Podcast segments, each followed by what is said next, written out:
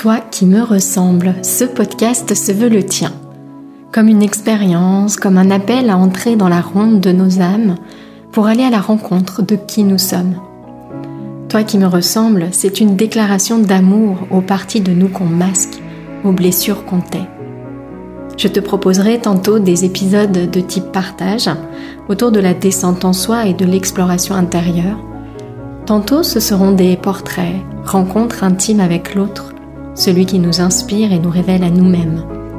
Nos invités nous offriront ainsi le plus beau des cadeaux, leur vérité. Toi qui me ressembles, c'est un espace de cheminement, à la fois ensemble et dans l'intimité de notre être. Je te souhaite, toi qui me ressembles, d'en sortir inspiré, grandi, touché et nourri.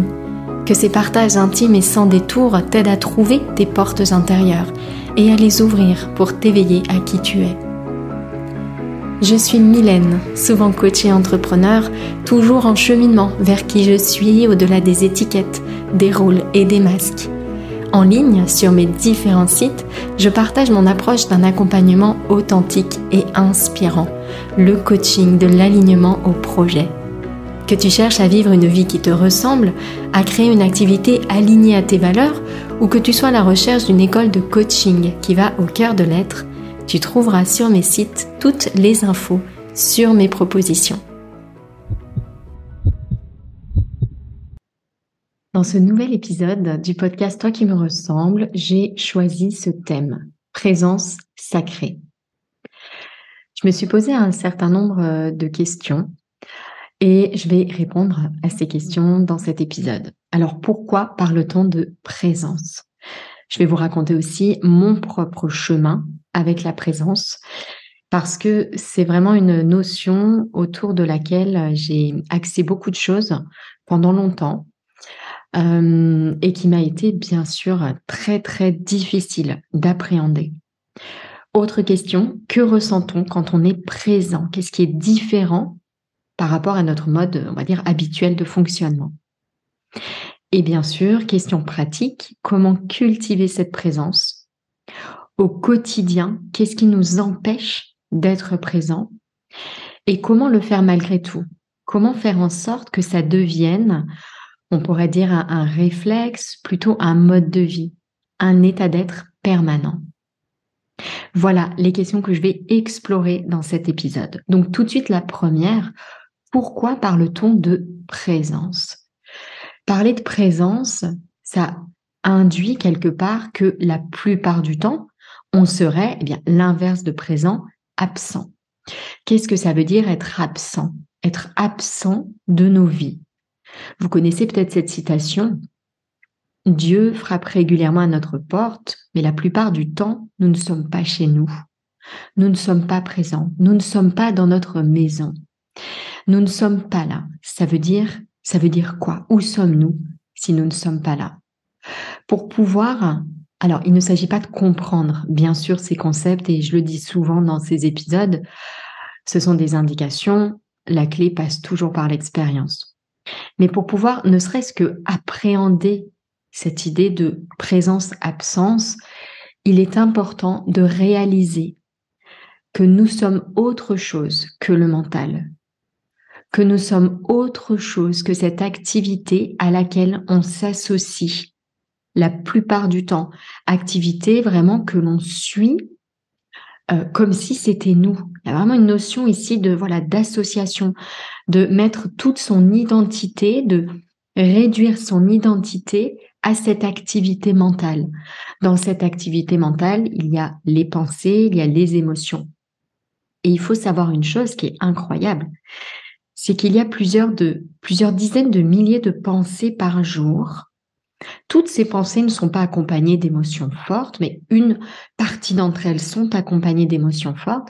Et donc, si on s'associe pleinement à cette activité mentale, vous voyez comme on est ballotté en fait en permanence, hein, euh, comme euh, voilà, comme suivre des des vagues ou être vraiment dans une sorte de, tempête. Parfois c'est calme, parfois la tempête revient. Et, et, on est vraiment pris dans ce, dans ce rythme-là, dans ce, ce mouvement-là qu'on subit hein, pleinement. Et, et, pour moi, vraiment, le point de départ pour pouvoir appréhender et pouvoir expérimenter cette présence, c'est vraiment réaliser que nous sommes autre chose que cette activité mentale. Prendre conscience de la place que cette activité mentale prend au quotidien. Dans le cheminement que je propose, dans le programme expérience, c'est vraiment ce pilier 1, c'est s'écouter. S'écouter, c'est tourner son regard vers l'intérieur. C'est fou, c'est terrible. On nous a pas du tout appris à faire ça. On nous a appris même tout l'inverse. Et pour autant, le point de départ, c'est vraiment cela. De tourner son regard à l'intérieur pour pouvoir, eh bien, observer ce qui se passe à l'intérieur. Et c'est vraiment tout un apprentissage à refaire. Tout un apprentissage à refaire, pas à pas, progressivement, car on ne nous l'apprend pas du tout à l'école. On nous apprend plutôt à l'école à, nourrir le savoir pur, nourrir les connaissances. On ne nous apprend pas également la place des émotions dans notre vie. On ne nous apprend pas que nous sommes autre chose que cette activité mentale. Et donc, si, comme moi, vous grandissez dans un environnement qui est totalement alors plus qu'étranger, je dirais même réfractaire à tout ce qui se passe un peu dans l'invisible et ce développement personnel et la place des pensées, des émotions, hop, hop, hop, on n'en parle pas, c'est tabou, eh bien, vous voyez à quel point 30 ans plus tard, 20 si vous avez de la chance, plus si vous êtes dans ma situation, euh, à quel point il faut tout réapprendre. Et donc, bien souvent, parce qu'on n'a pas du tout appris cela, on attend qu'à un moment donné, le corps dise stop pour pouvoir réaliser qu'on passe tout notre temps ballotté dans ces tempêtes successives qu'on suit, qu'on subit, sans aucun espace de recul et dans l'ignorance la plus complète de qui nous sommes. Donc je vous reparlerai un petit peu après de, de, de mon chemin avec cette présence, plutôt ce long chemin d'absence que j'ai pu traverser et vivre. Mais voilà ce qu'est l'absence. Pour moi, l'absence, c'est euh, l'absence à qui nous sommes dans sa globalité. Parce que nous nous associons pleinement au mental, parce que nous confondons qui nous sommes et cette activité mentale, et donc on pense que nous sommes nos pensées, que nous sommes nos émotions, on les vit, on les subit, on les traverse comme si c'était nous on ignore le corps, on ignore le cœur, on ignore l'âme. Et d'ailleurs, on ignore même l'esprit et le rôle incroyable qu'il peut jouer parce qu'on est voilà complètement associé, confondu avec cela. Et donc l'absence, c'est ça. C'est l'absence à qui nous sommes en réalité. Et la grande confusion, l'illusion. On parle parfois de voile d'ignorance, euh, c'est vraiment, euh, vraiment pour moi cela le cœur. L'absence, c'est l'absence à qui nous sommes dans sa globalité, dans toutes ses dimensions.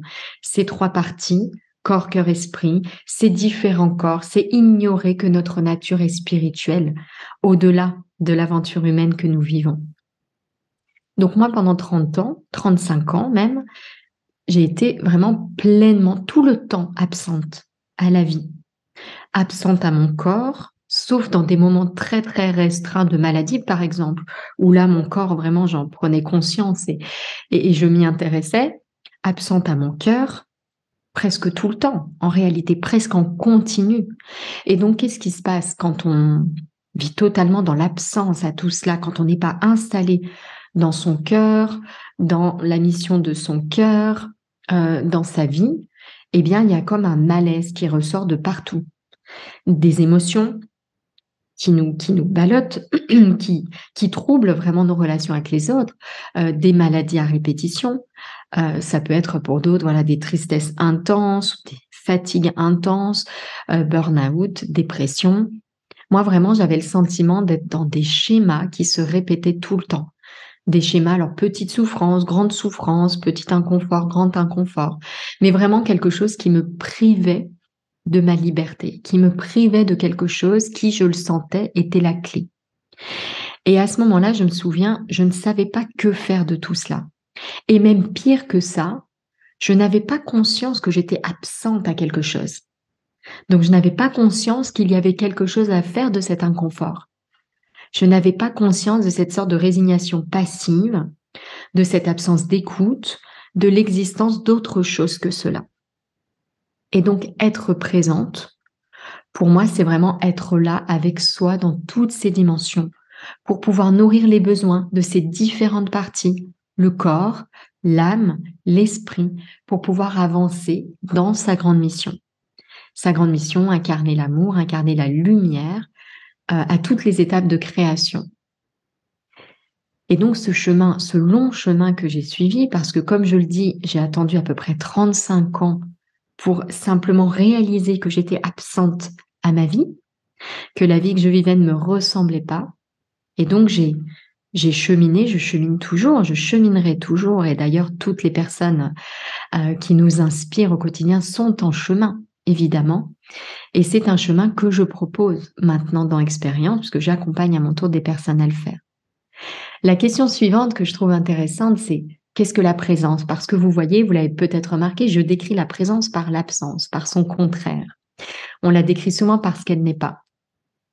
Et euh, c'est quelque chose de, de très difficile en fait pour le mental à appréhender cette présence. C'est pour ça qu'on la définit beaucoup parce qu'elle n'est pas. Et encore une fois, je peux ici vous donner des indications, mais c'est vraiment l'expérience qui va faire la différence. Et c'est ce qui fait que lorsqu'on débute dans ce développement personnel puis spirituel, on peut vraiment se perdre dans ses idées, moi-même, quand j'ai commencé, j'étais encore vraiment dans cette association mentale, il y avait beaucoup de résistance. L'esprit logique, l'esprit analytique qui avait envie de comprendre, de savoir ce qu'était la présence, là où en fait lâcher est la clé. Là où arrêter de chercher à comprendre est la clé. Donc c'est difficile en fait au début d'aller au-delà de ce paradoxe. Pour vraiment comprendre, il faut arrêter de vouloir comprendre comme on le fait d'habitude car c'est ce mental qui réfléchit, qui fait écran à cette vérité qui est là. Alors comment est-ce que je définirais la présence Juste avant de préparer cet épisode de podcast, j'ai écouté des musiques et vraiment ces musiques m'ont inspiré profondément ces mots. Que la présence, après tout, c'est peut-être être le relais de la vie qui circule. C'est peut-être laisser l'amour et la lumière passer librement à travers soi, sans rien qui ne vient accrocher, sans rien qui ne vient retenir, seulement le flux de la vie qui s'écoule, seulement la lumière qui nous traverse et qui devient même plus lumineuse encore, plus dense, plus rayonnante d'être passée à travers soi, sans retenue, simplement dans cette grande liberté, cette grande fluidité. La présence, c'est peut-être aussi baigner dans un bain de lumière, un bain de divin. Chaque sensation, à chaque sensation, reconnaître la musique du ciel, reconnaître la magie. La présence, c'est être cette lumière sur terre, être ce relais de l'amour le plus pur qui soit vers cet amour incarné. Et donc soutenir ce rayonnement, soutenir cet amour, le rendre plus, plus puissant encore en le laissant circuler à travers soi, en laissant la pensée individuelle là où elle est, libre d'aller venir, sans entraver la pensée divine. Donc pour moi, la présence, c'est vraiment cet état d'être là. C'est le je suis avec une majuscule pleinement reconnu, pleinement incarné. Alors comment maintenant on va cultiver cette présence au quotidien?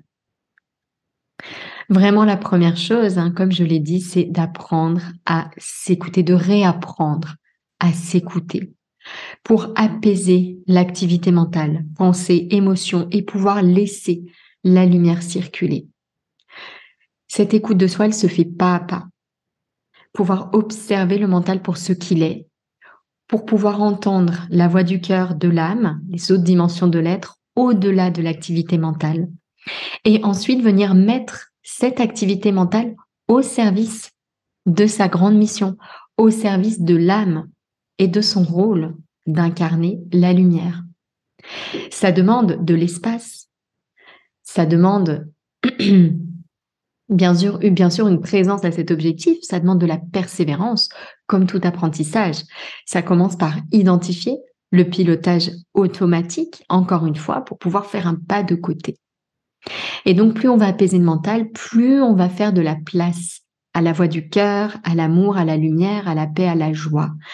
On va pouvoir les nourrir également en faisant de cette mission sa priorité.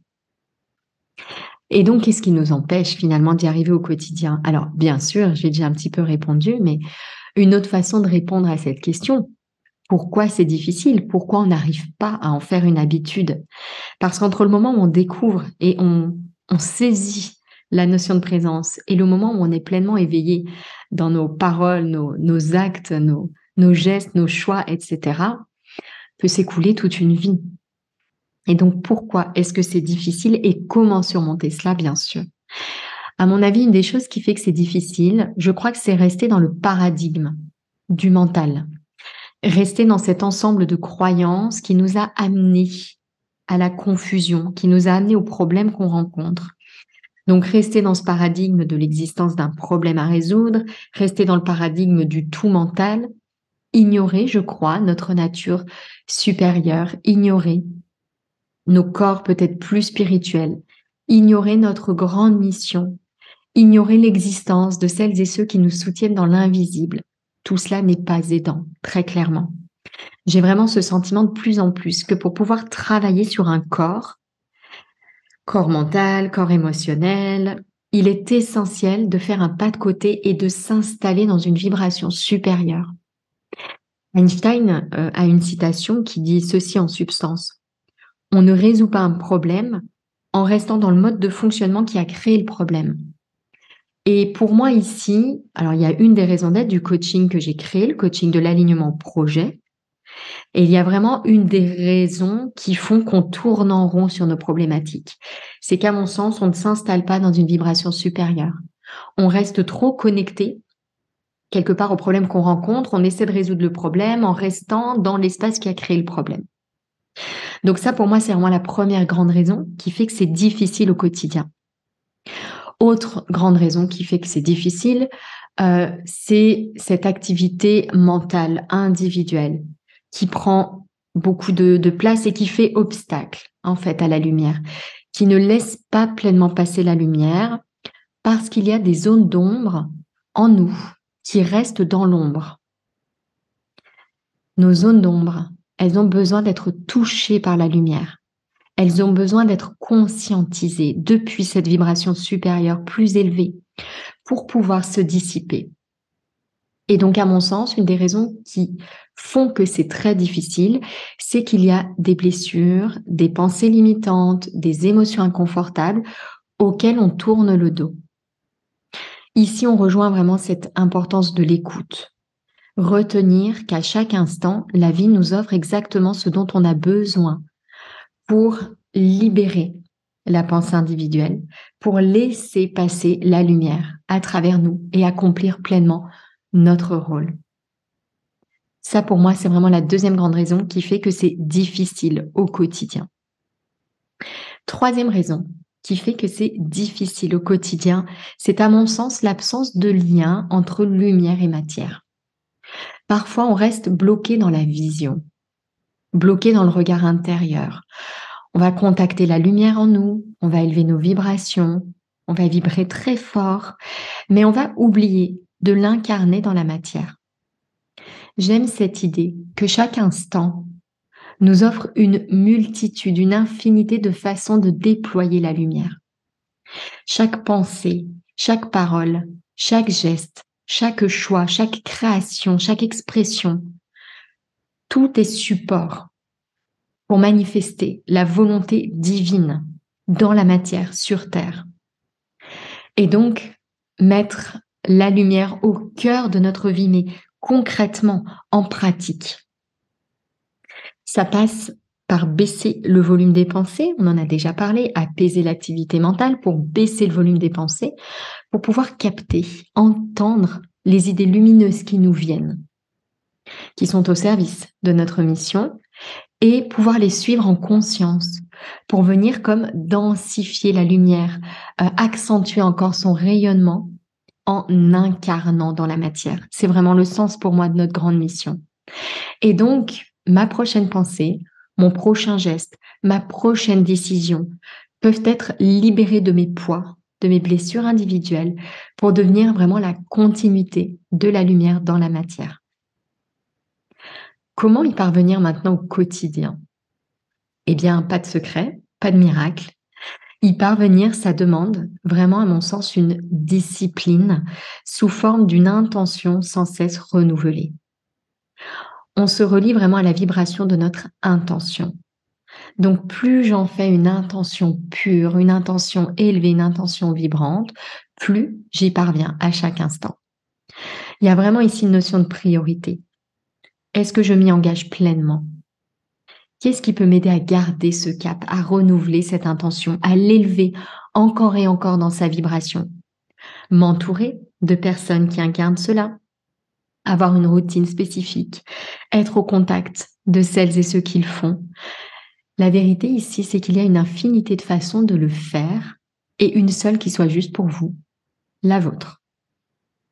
Donc pour résumer, pour synthétiser, vous avez tous les choix, tous les possibles qui vous sont offerts à chaque instant et euh, vraiment votre rôle, c'est aussi cela, c'est trouver votre façon juste, faire usage de votre pouvoir de créer cette vie en faisant le lien entre lumière et matière.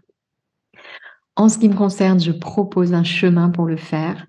D'autres proposent également des chemins.